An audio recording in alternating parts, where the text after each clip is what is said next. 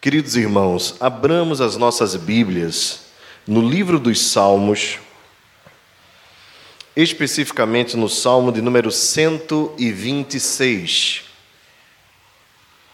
Livro dos Salmos, Salmo de número 126, Cântico de Romagem. Este salmo dá sequência à nossa série de meditações nos Cânticos de Romagem. Este é o sétimo salmo os salmos de romagem vão do Salmo 120 até o Salmo 134. E nós estamos meditando neles desde que retomamos os nossos cultos presenciais e voltamos a trabalhar em séries após uh, o término da série do Evangelho de João. E elas, eles são importantes porque eles falam exatamente do retorno do povo de Deus à adoração quando eles iam se dirigir a Jerusalém, especificamente no Monte Sião, onde estava estabelecido o tabernáculo.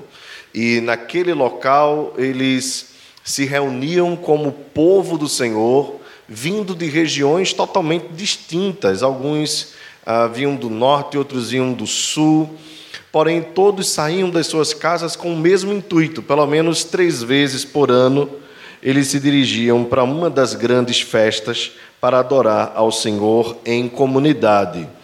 E isso fazia com que aquela reunião se tornasse uma grande celebração de um só povo, em um só lugar, com um só objetivo: adorar ao Senhor. Vale também a pena lembrar que muitas pessoas também de fora de Jerusalém saíam das suas casas neste período, ou na festa dos tabernáculos, ou na festa da Páscoa, ou na festa de Pentecostes, para adorarem ao Senhor naquele lugar.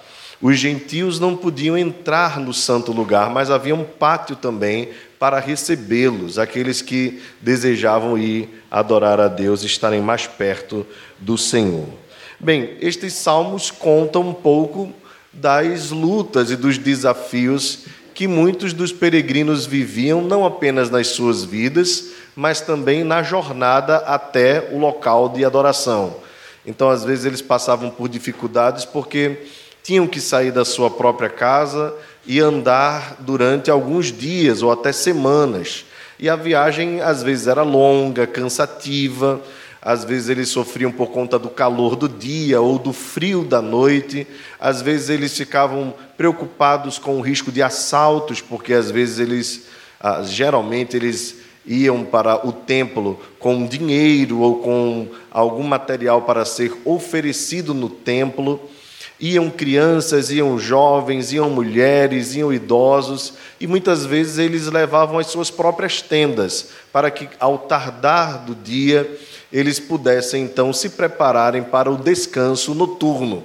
Então você imagine como era aquele, aquela manifestação, né? aquela organização toda para o povo se dirigir em adoração ao Senhor. Bem, são salmos lindíssimos que foram compostos e separados de maneira muito séria ah, dentro do saltério para também serem cantados durante a peregrinação. Então, tem também esse sentido. Vamos então à leitura do texto para nós irmos ah, de pronto para a meditação neste salmo. Salmo 126. Eu queria pedir que você, mesmo assentado, confortável como você está, você fizesse a leitura deste salmo comigo. Vamos lá? Quando o Senhor restaurou a sorte de Sião, ficamos como quem sonha. Então a nossa boca se encheu de riso e a nossa língua de júbilo. Então entre as nações se dizia: Grandes coisas o Senhor tem feito por eles. Com efeito, grandes coisas fez o Senhor por nós, por isso estamos alegres. Restaura, Senhor, a nossa sorte, como as torrentes no Neguebe os que com lágrimas semeiam, com júbilo ceifarão. Quem sai andando e chorando, enquanto semeia, voltará com júbilo, trazendo os seus feixes. Amém. Mais uma vez, baixe a sua fronte, feche seus olhos e vamos nos dirigir ao Senhor em oração. Ó Deus querido e Pai de amor, nesse instante que temos a tua palavra aberta, damos-te graça por termos liberdade para poder expô-la. Obrigado também por tê-la em nossa própria língua, a fim de que possamos compreender a tua vontade.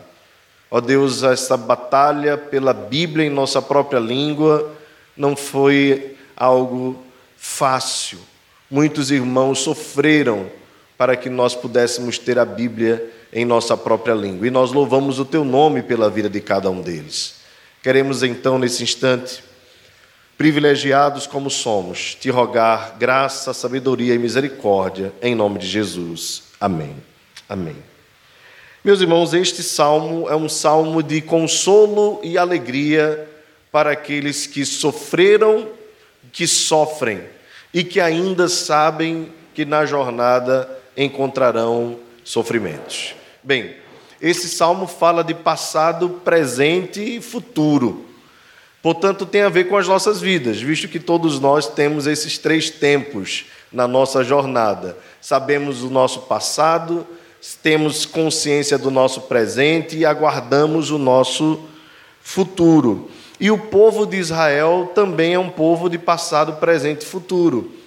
Este salmo possivelmente chama atenção para a alegria aos peregrinos, a fim de que eles pudessem ser renovados na adoração ao Senhor. E é exatamente isso que é, é o sentimento que que vem às nossas mentes quando nós pensamos em adoração. Nós iniciamos esse culto cantando exatamente isso. Vamos adorar a Deus. Ele veio em minha vida num dia especial, trocou o meu coração por outro sem igual.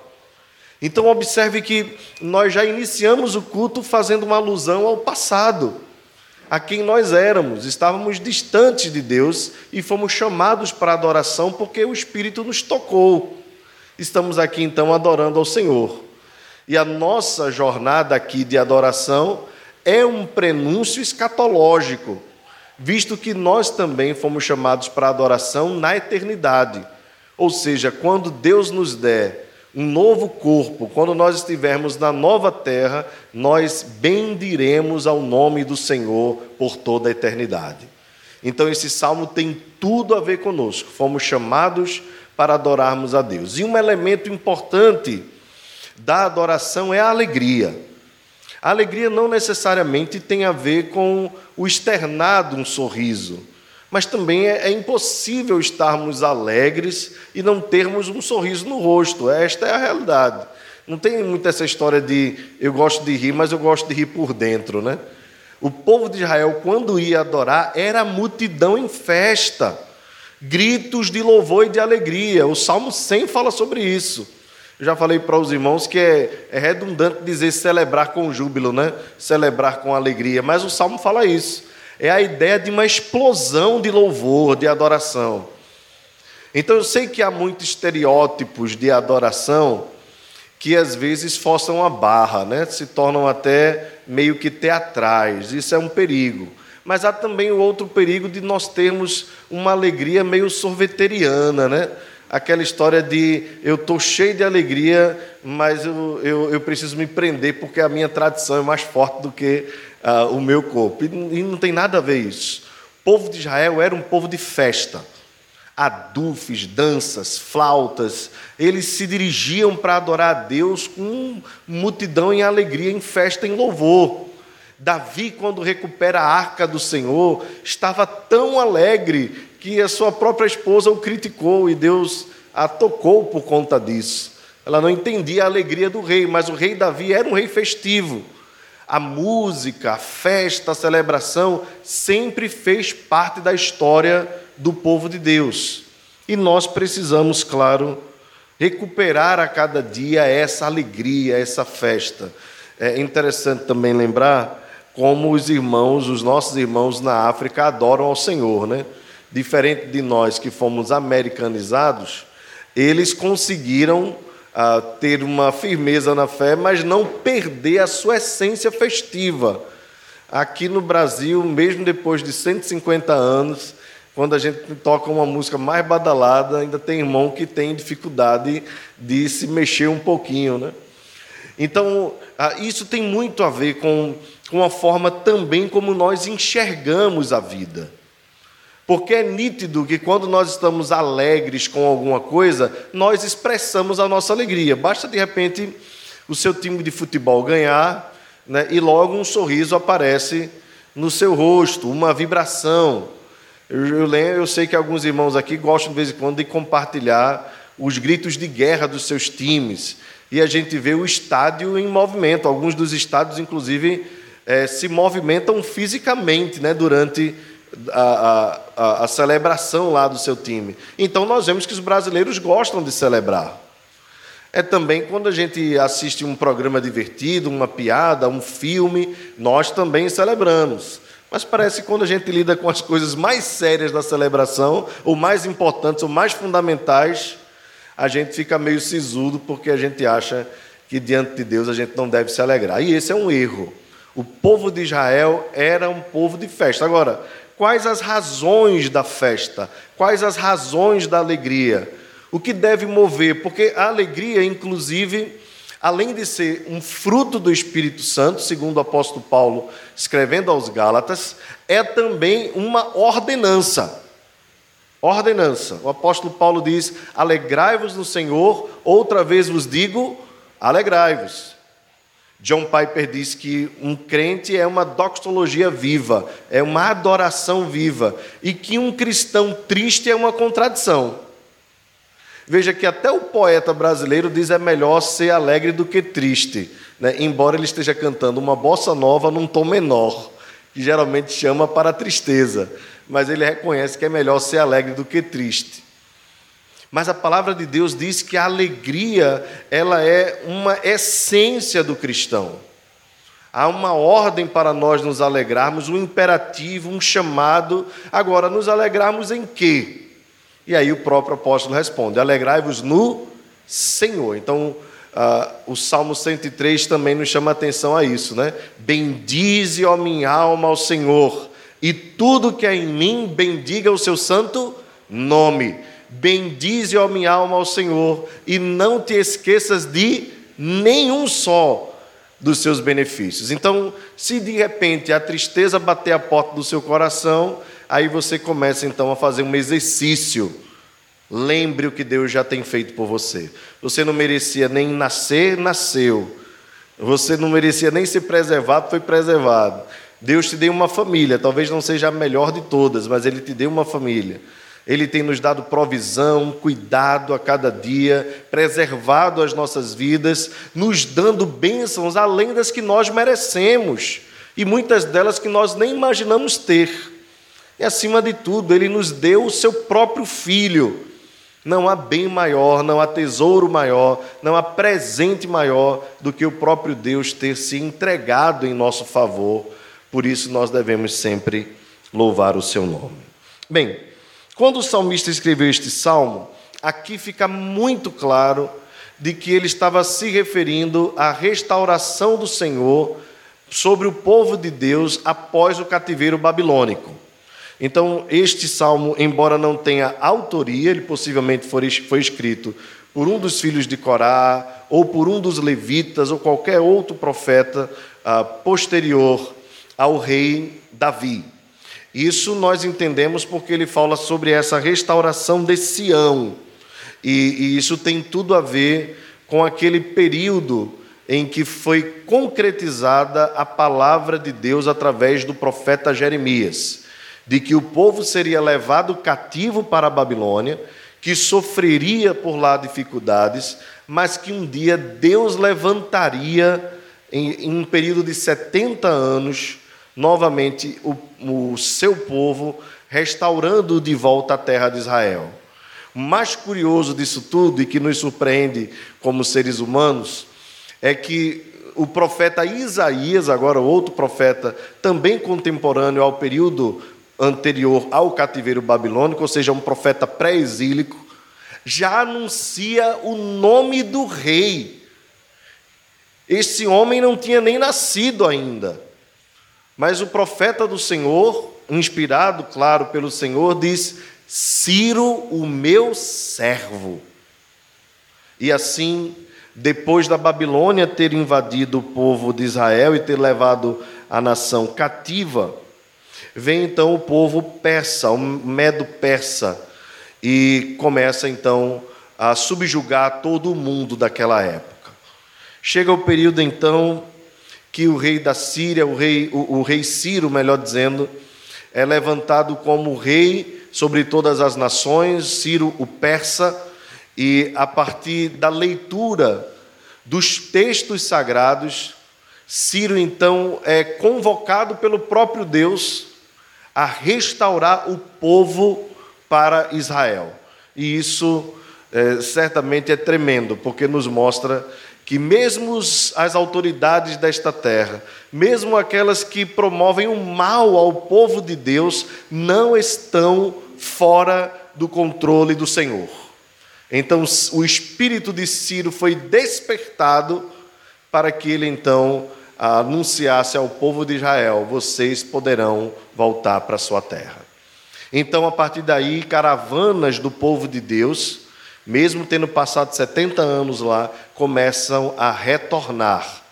Caravanas modestas, pequenas, e algumas delas é, de pessoas que estavam muito amedrontadas, muito preocupadas.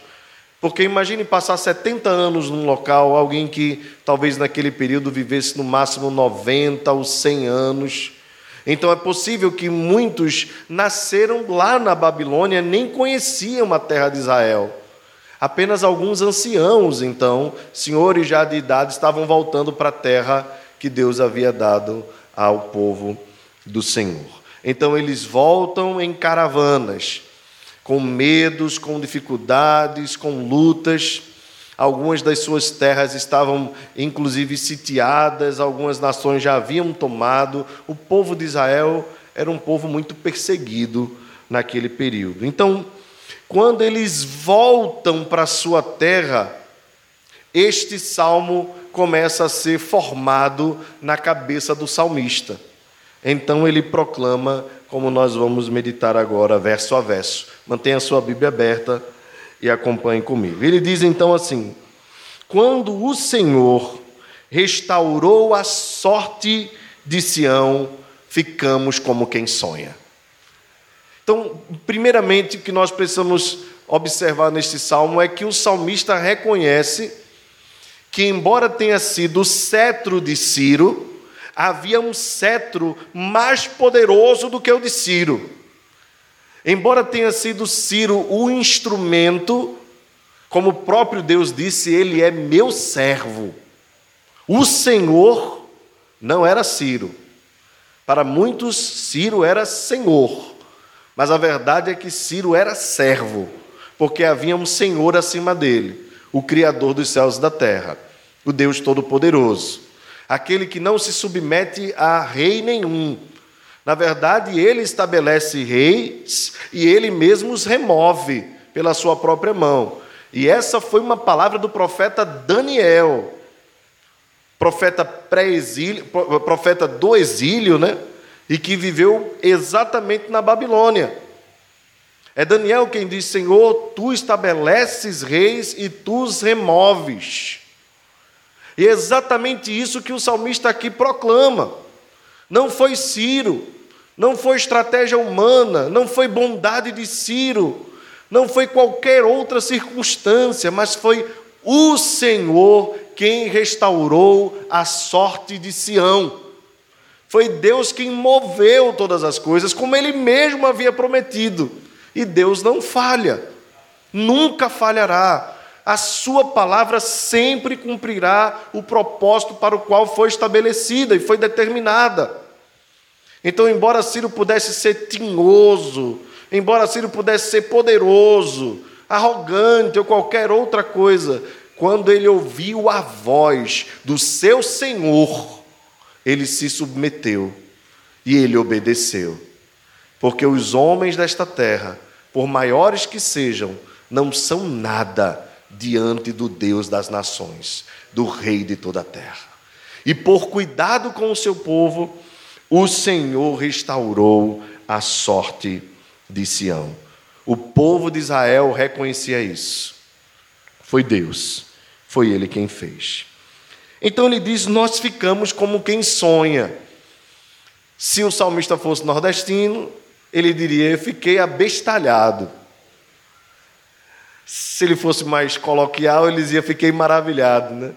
Mas ele usa essa expressão aqui, uma expressão lógico-figurativa, mas a ideia de que nós ficamos assim perplexos.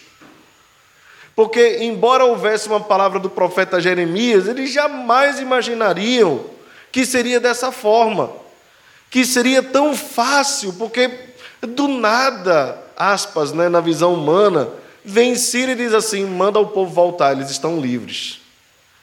Meus irmãos, que rei, que rei não gostaria de ter submetido sobre os seus poderes todas as nações do mundo? E Ciro os liberta. Que rei não gostaria de ser o dono de todas as terras do mundo? Nós sabemos que até hoje os povos lutam por território. Israel, inclusive, mesmo depois da, da restauração do Estado de Israel em 48, continua com guerra. Estamos acompanhando parte da guerra da Armênia, tem a ver com questões territoriais também. Nós estamos acompanhando as, as revoltas em Hong Kong deixou de ser da Inglaterra e, e, voltou a ser da China, mas quer ser um, um, Estado independente. Então, veja que essa questão territorial sempre mexeu muito, principalmente em, em alguns países daquela região, porque são é, é, países pequenos e, às vezes, têm benefícios de estarem próximo ao mar, próximo a rios, enfim, são tantas coisas. E aí, de repente, aspas, né? O povo recebe a notícia: vocês podem voltar, a terra é de vocês. Inclusive, muitos deles foram abastecidos com, com toda sorte de especiarias para poderem voltar, e alimentos e tudo mais. Eles então ficaram como quem sonha. Sabe quando você recebe uma notícia que você nem imaginava?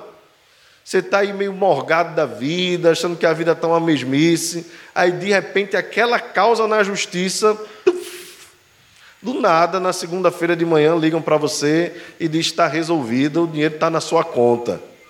Ou então, um presente, de repente, uma carta de crédito para você comprar o carro, ou para você comprar um apartamento, que você nem imaginava, porque eu não podia comprovar renda, tal, coisas desse tipo. Bênçãos assim que aparecem, ou de repente o príncipe encantado, que nem vem em forma de sapo, já vem em forma de príncipe, né? E aí você nem imaginava, pensava aí que, que ia ficar para a titia, né? ou então do nada, o noivo que está te enrolando, ele pede a tua mão em casamento, glória a Deus, né? Então são tantas coisas que podem fazer, nos deixar assim, perplexos, né? Um casal que há muito tempo tenta engravidar e de repente chega um bebê, são coisas assim que nos deixam maravilhados. Sabe aquela bênção que você não espera, sabe aquela coisa que você não contava e de repente vem na sua vida assim e deixa você muito alegre. Aí quando acontece, às vezes a gente não se liga.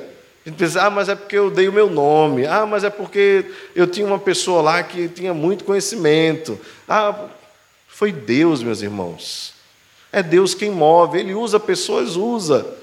Mas quando ele não quer usar, ele também não usa. A autoridade pertence a ele, a glória pertence a ele. Então, às vezes, Deus nos faz assim, nós ficarmos maravilhados, maravilhados. Ele tem feito isso conosco. Então, a nossa boca se encheu de riso e a nossa língua de júbilo. Ou seja, o salmista diz: foi impossível nós nos contermos. Estávamos já acostumados a ficar naquele lugar, não tínhamos muita expectativa, principalmente os mais idosos, de voltar para a nossa terra. E você sabe que, eu não sei, eu não sei se você já tem, tem essa experiência, eu particularmente não tenho, é, mas pessoas que amam o lugar onde moram, depois que voltam, mesmo morando fora, às vezes em países mais bem estruturados, tem o prazer de voltar para a sua terra. Eles dizem exatamente isso. A nossa boca se encheu de riso e a nossa língua de júbilo. O louvor tomou conta do nosso corpo, ele é, é como se fosse uma ideia de explosão de louvor. Foi, foi impossível conter a alegria. Nós então jubilamos na presença do Senhor, demos gritos de louvor. Você imagina a notícia sendo espalhada, porque o povo estava na, na Babilônia, ou no, agora no, debaixo do poder do Império Medo-Persa, ah, mas estava espalhado em, em vários clãs, em, em, várias cidadelas. Não sei se lembra, a rainha estava lá na cidadela de Susan, mas havia outros lugares onde o povo de Israel estava, tanto que quando a mãe tenta contra o povo de Deus, ele manda passar pregão, né, colar nas portas o aviso em toda a terra para que os judeus fossem perseguidos. Então eles estavam espalhados. Você imagina então o telefone sem fio correndo solto. No meio de tantas nações que estavam ali, debaixo da autoridade de Ciro, as pessoas comentando, comentando e comentando: olha, Israel foi liberto, Israel foi liberto, Israel foi liberto. E a alegria tomando conta do povo de Deus, mesmo estando o povo disperso em regiões diferentes. E mais, irmãos, olha o que diz o verso 2: começou a rolar um zum, zum, zum entre as nações que estavam ali. As nações diziam assim: grandes coisas o Senhor tem feito por eles. Isso é lindíssimo. Foi, foi tão visível a mão de Deus cuidando do povo do Senhor, foi tão visível que foi Deus quem promoveu isso, que até os ímpios, até aqueles que não conheciam a Deus, não se sujeitavam, não temiam, começaram a dizer: foi o Senhor quem fez isso, foi o Senhor deles. Porque Israel era conhecido como um povo pobre. As nações antigas tinham muitos deuses. Israel dizia só há um Deus, nós só adoramos um Deus. Então era muito fácil identificar quem fazia as coisas por Israel, era o Senhor, Jeová, Adonai. Era ele quem promovia estas bênçãos. Então a, a alegria foi tão grande que contagiou até quem estava fora da aliança fora do pacto. O negócio foi muito lindo. Então eles disseram: grandes coisas o Senhor tem feito por eles. Sabe quando até quem não teme a Deus reconhece a bênção de Deus sobre a sua vida? Isso é maravilhoso. E eles atribuíram a Deus essa glória. Então o salmista reconhecendo isso, confirma a palavra. Com efeito, com certeza, grandes coisas fez o Senhor por nós, por isso estamos alegres. Amém. Esse é o reconhecimento do salmista. E a repetição de termos semelhantes é para enfatizar: foi Deus quem fez todas estas coisas. Foi Deus quem pôs a sua mão poderosa. Eu quero trazer uma citação ipsilitrem de John Calvino comentando este salmo. Com relação ao verbo sonhar, que expressa o caráter assustador do evento de João Calvino. O salmista nos ensina que não há lugar para ingratidão. Sempre que Deus opera por meios ordinários, os homens, pela malignidade de sua natureza, exercem geralmente sua esperteza, inventando várias causas para o livramento operado, a fim de obscurecer a graça de Deus. Mas o regresso do povo hebreu do cativeiro babilônico tem sido um milagre de tal magnitude que era suficiente para anular, confundir todos os pensamentos dos homens no que compele a imaginar que foi uma obra magistral de Deus. Essa é a razão porque o profeta compara esse livramento a um sonho. E aqui João Calvino faz questão de dizer: em essência, ele diz: qualquer mente está tão distante de compreender este incomparável benefício divino que o mero pensar nele nos arrebata com admiração, como se fosse um sonho e não a realidade já ocorrida. Que impiedade seria não reconhecer o autor deste benefício. Meus irmãos, e eu me, me submeto aqui à autoridade do teólogo reformado, do reformador João Calvino. Quando ele trata ah, deste verso, ele faz uma aplicação tremenda, e eu queria que você guardasse no coração. Existem situações em que Deus nos abençoa por meio da sua preservação natural, da sua providência natural. São bênçãos que de repente nós podemos atribuir a qualquer outra coisa do, do dia a dia, embora nós saibamos que, mesmo no dia a dia, é Deus quem está cuidando de nós. Mas o que acontece aqui é algo extraordinário. E por isso que o salmista diz: ficamos como quem sonha, porque é algo que estava totalmente fora da realidade. Não há razão para que um rei explorador, para que um reino que queria expandir o seu território resolver restaurar um povo a sua liberdade, a sua autonomia, não é normal. Não há nada que explique isso, senão a mão de Deus movendo o coração do rei Ciro. Por isso o povo ficou como quem sonha. Por isso, irmãos, o riso, por isso, meus amados, o júbilo.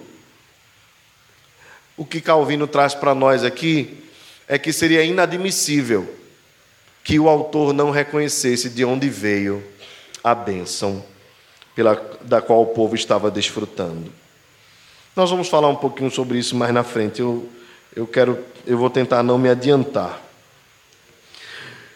Outro comentário de Calvino a respeito agora do verso 3, ele diz assim, do, do verso 2 do verso 3, ele diz: Quão vergonhosa era a indiferença dos judeus, caso não celebrassem espontânea e abertamente a graça de Deus, pela qual haviam adquirido tanto renome entre os incrédulos. Em outras palavras, João Calvino diz: o que fica claro aqui é a gratidão.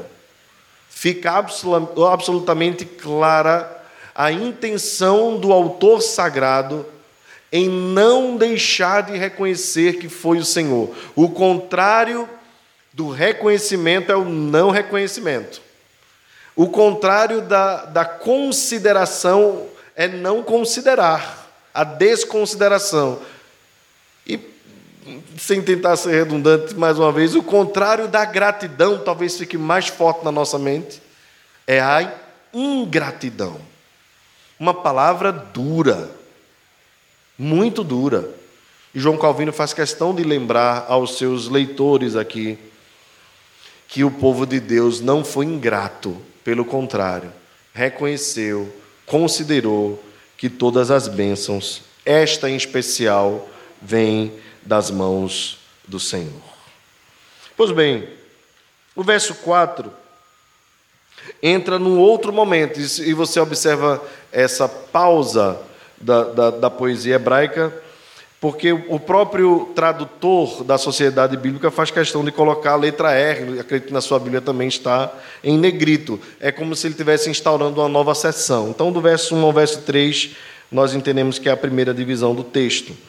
O verso 2 e o verso 5 são a segunda divisão, e vou falar ainda sobre o verso 6.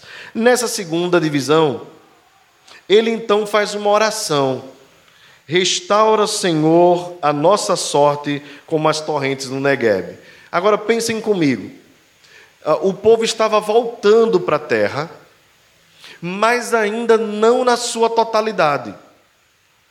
Fica claro, e, e, o profeta Isaías também falou sobre isso, de que muitos não voltariam para a terra, e não voltar para a terra significava não voltar para o Senhor, ok? Não voltar para a terra significa não querer viver os planos de Deus lá em Israel, não voltar-se para o Senhor. Por quê, irmãos? Porque alguns já estavam acostumados em morar naquele lugar, alguns já estavam acomodados em estar ali, mas lembrem que é sagrado aquele salmo que diz: nos mandaram cantar canções na Babilônia, mas nós penduramos, penduramos os nossos instrumentos e dissemos: não vamos cantar, não vamos louvar ao Senhor em terra estranha. Nós vamos esperar a restauração do Senhor. Vejam, irmãos, na antiga aliança, isso tinha tudo a ver com o pacto do Senhor. É, foi ali quem Deus estabeleceu o seu povo, foi aquela terra que foi prometida. Então, quando alguns de Israel decidem não voltar, eles estão dizendo: Nós não queremos, não confiamos que Deus vai nos dar uma vida alegre, feliz e vai nos sustentar e vai nos manter naquele lugar que agora é uma desolação. Em outras palavras, nós preferimos viver neste mundo do que viver no lugar onde está a presença de Deus. Isso foi terrível. Então, o autor sagrado, ao perceber as caravanas voltando, a reestruturação e a restauração do templo, dos muros, ele percebeu que estava faltando mais gente, que tinham mais famílias do povo de Israel que deveriam estar ali não estavam. Então ele ora ao Senhor, dizendo: Senhor, restaura a nossa sorte como as torrentes no Neguebe. E aqui, claro, ele está usando um, um, uma, uma figura geográfica que não nos é conhecida, mas a região sul de Israel era uma região muito desértica. E você sabe que Israel era um povo muito ligado à agricultura e à pecuária. E visto que aquela região era desértica, ela se tornava uma região de difícil vivência. Eles não conseguiam morar ali com muita facilidade. Mas havia um fenômeno que era extraordinário, maravilhoso, que era quando chovia nas montanhas e o povo não tinha acesso nos montes mais altos, e num determinado período, do nada, né, para os olhos humanos, aquela região desértica começava a receber muitas águas. E com o tempo o povo de Israel foi se acostumando a, naquele período, saber que aquela região desértica, árida, aquela terra seca, do nada, aspas, né, das águas que vinham lá de cima, é claro, acima de tudo da providência de Deus, mas de repente, usando melhor o termo, ficaria inundada e seria uma terra boa para a plantação. Então era costume deles, num período anterior, começarem a preparar as sementes para plantarem naquela terra. O que é que o salmista diz? Senhor, tu estás vendo a nossa situação, nós estamos retornando para o lugar que tu ordenaste que nós voltássemos, mas a terra está perdida. O templo foi destruído, os muros foram derribados, as nossas casas foram queimadas, nós não temos nada, Senhor restaura a nossa sorte, faz com que nós possamos agora habitar nesse lugar e, e, e que esse lugar seja um lugar próspero para a agricultura, para a pecuária, para nós criarmos os nossos filhos, para nós vivermos aqui, para nós estarmos na tua presença. Restaura a nossa sorte. E se você tiver curiosidade, coloque no YouTube depois do culto, quando você chegar em casa, as torrentes no Negueb. As torrentes no Negueb. E você vai ver que esse fenômeno acontece até hoje. Você vai olhar, inclusive, uma plateia esperando a chegada das torrentes, né, das águas fortes, é, diante de uma terra seca, árida. São cenas lindíssimas que vale a pena você acompanhar depois. Os que com lágrimas semeiam, com júbilo ceifarão. Que se, é semear com lágrimas, irmãos, é, é você, é o agricultor plantar numa terra que parece ser improdutiva. É, hoje em dia, com a tecnologia e com tudo que a agricultura tem, a, os, a instrução, né, as pessoas pensam com muito cuidado antes de colocar a semente, porque há um custo ali. Há um custo com a semente, há um custo com o trabalho, com a mão de obra. E, claro, acima de tudo, a expectativa de que aquilo que se planta venha se acolher. Então, muitas vezes, a semeadura do semeador era feita com choro. Mas aqui uma promessa confiada nesta oração.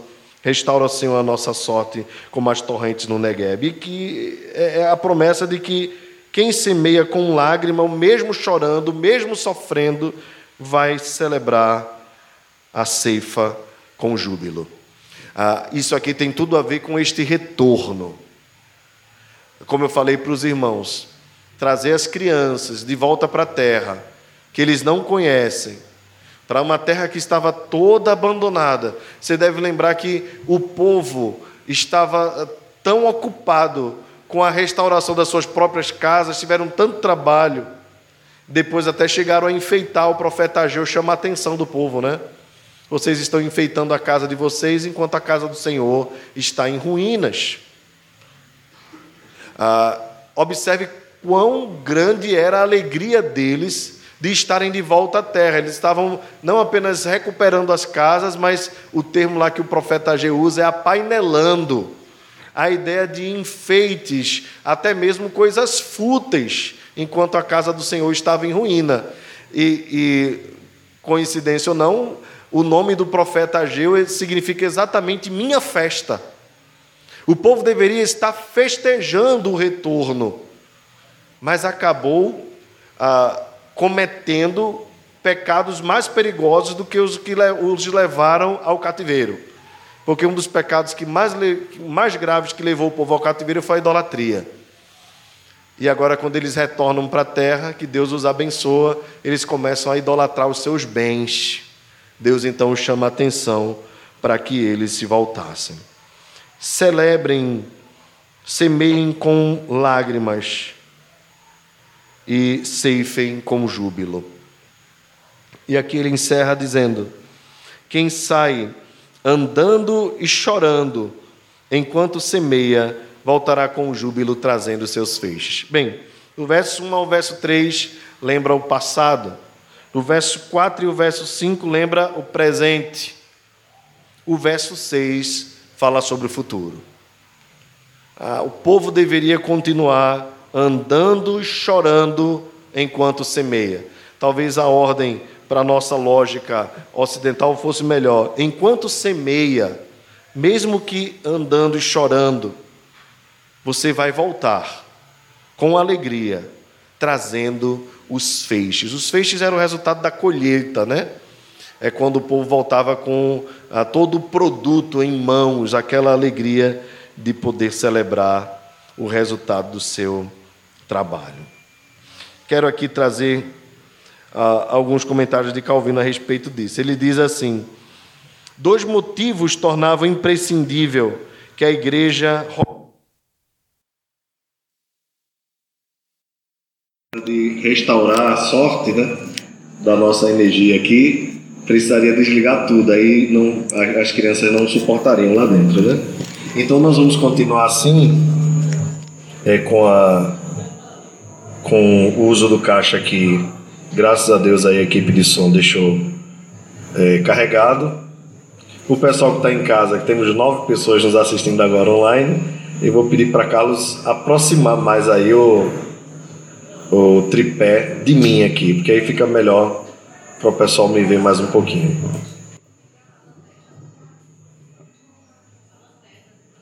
Ah, vou ligar a lanterna no meu celular. Bem lembrado, Ada.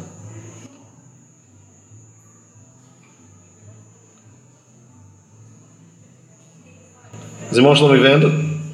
Pronto. Só eu que fico cego aqui, mas vocês me veem, tá certo? o pessoal que está em casa também vai conseguir me ver melhor, porque agora eu não estou vendo como é que eu estou, mas acredito que dá, dá para me ver. Irmãos, só para a gente encerrar, o salmista, mais uma? Vai, não, deixa, deixa, deixa eu botar aqui. Ah, é? O negócio é sério mesmo. Irmãos, o salmista encerra então pensando no futuro os que com lágrimas semeiam, com júbilo ceifarão.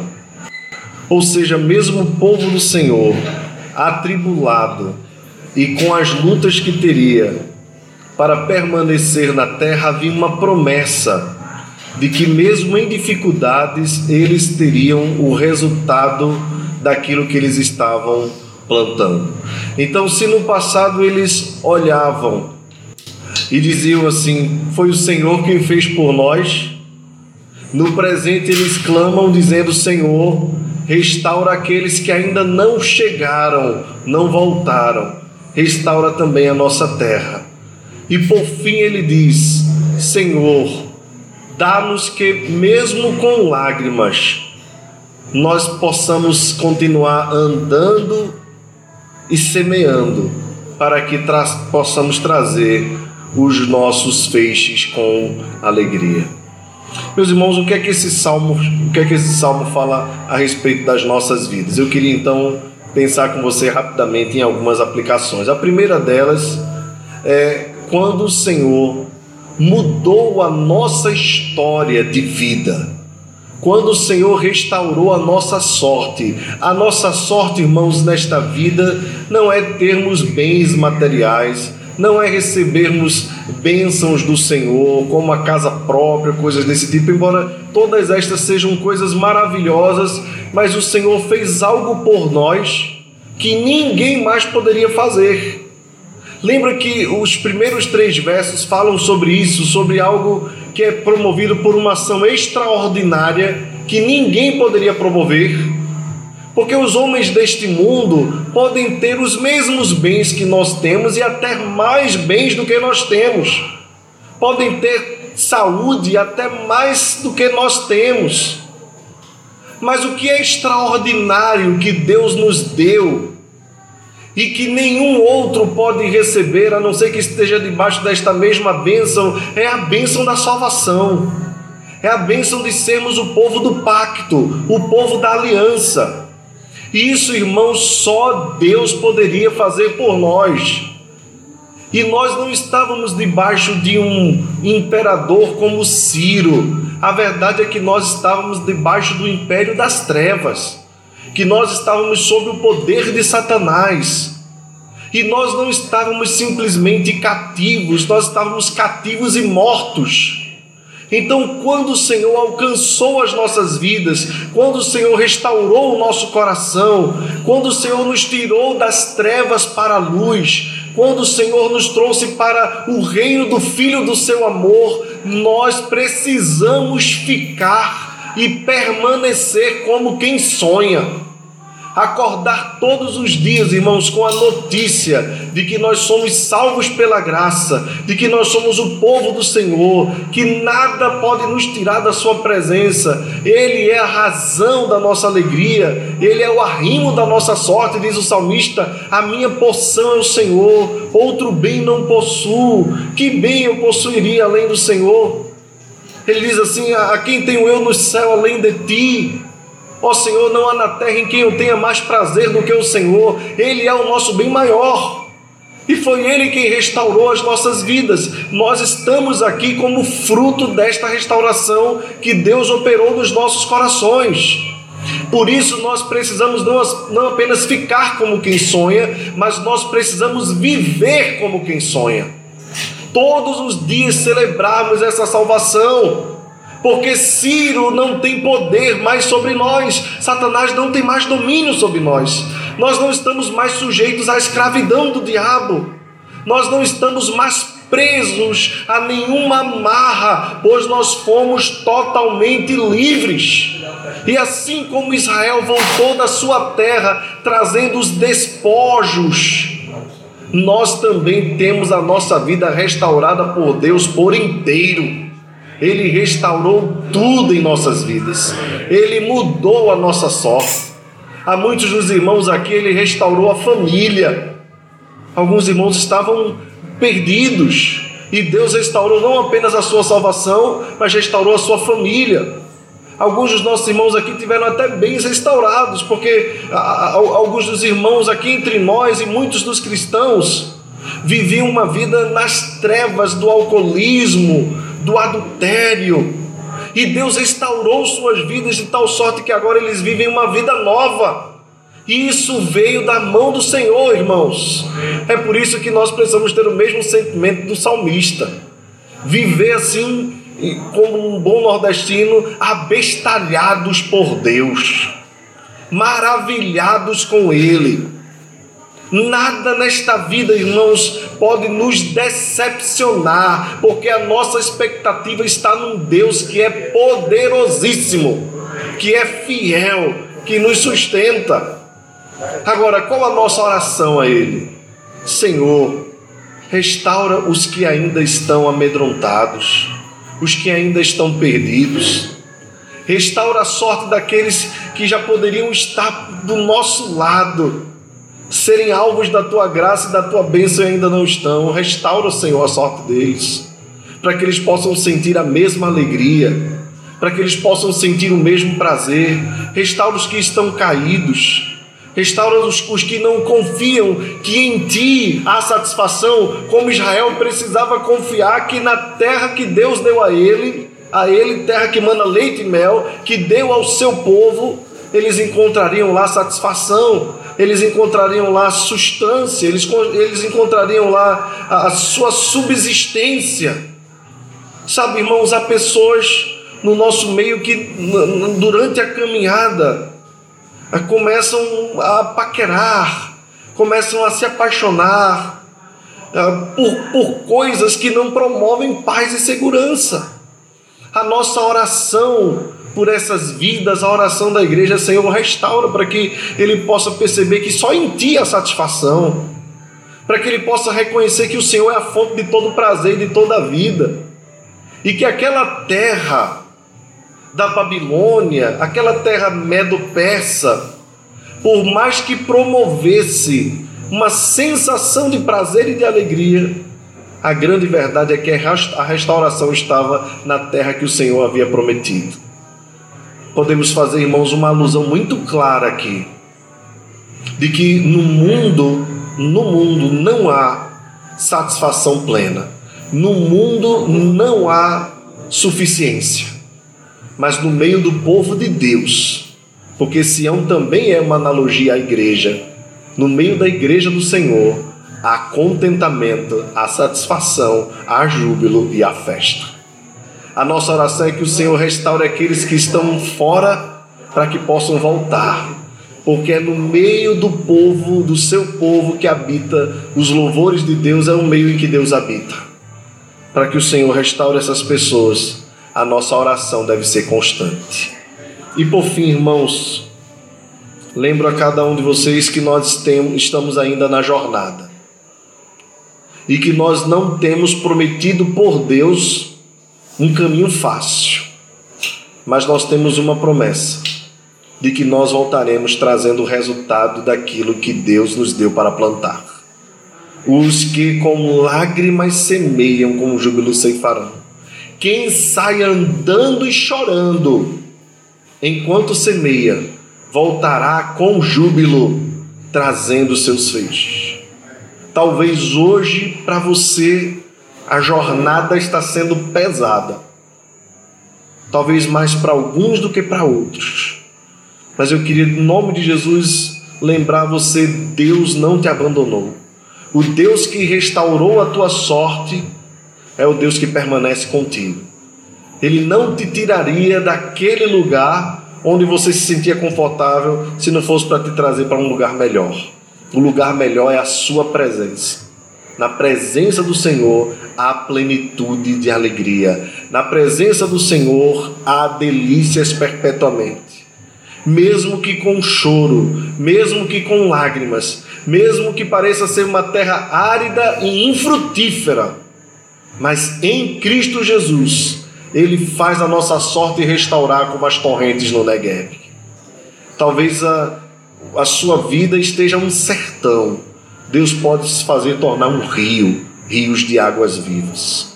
Assim como aquela mulher samaritana tinha sequidão no seu interior e o Senhor prometeu a ela: rios de água viva fluirão de dentro de você. Eu queria lembrar você, meu irmão e minha irmã, para que você não desanime na caminhada, para que você não esmoreça, para que você não se enfraqueça nas tribulações, para que você não fique amedrontado com os perigos do porvir, mas que você viva uma vida caminhando sob a luz do Senhor, sob o cuidado do Senhor e sob a promessa daquele que prometeu e é fiel para cumprir. Deus preservará a sua vida Deus preservará a tua jornada desde agora e para sempre. Fiquemos de pé, irmãos. Vamos orar para encerrar. Senhor, nós te agradecemos por esta noite. Mesmo a meia luz agora ao final, temos a certeza de que o Senhor é luz no coração de todo aquele que ouve a tua palavra. Promove, Senhor, em nome de Jesus, salvação, restauração e vida. Restaura o caído, levanta o abatido, nos faz enxergar quem nós éramos, para que nunca falte gratidão no nosso coração. Restaura-nos a cada dia, para que nós não nos acostumemos com as coisas deste mundo. Segura na nossa mão, Senhor, para que nós andemos nesta vida de maneira sublime e abundante na tua presença. Derrama da tua graça sobre nós, da tua paz e da tua alegria. Sustenta-nos, pois tu és o dono da vida. Que a graça do Senhor Jesus, o amor de Deus, o nosso Pai, e a comunhão do Espírito Santo seja sobre nós e conosco permaneça agora e para todo sempre. Amém. Amém. Sentemos-nos, irmãos.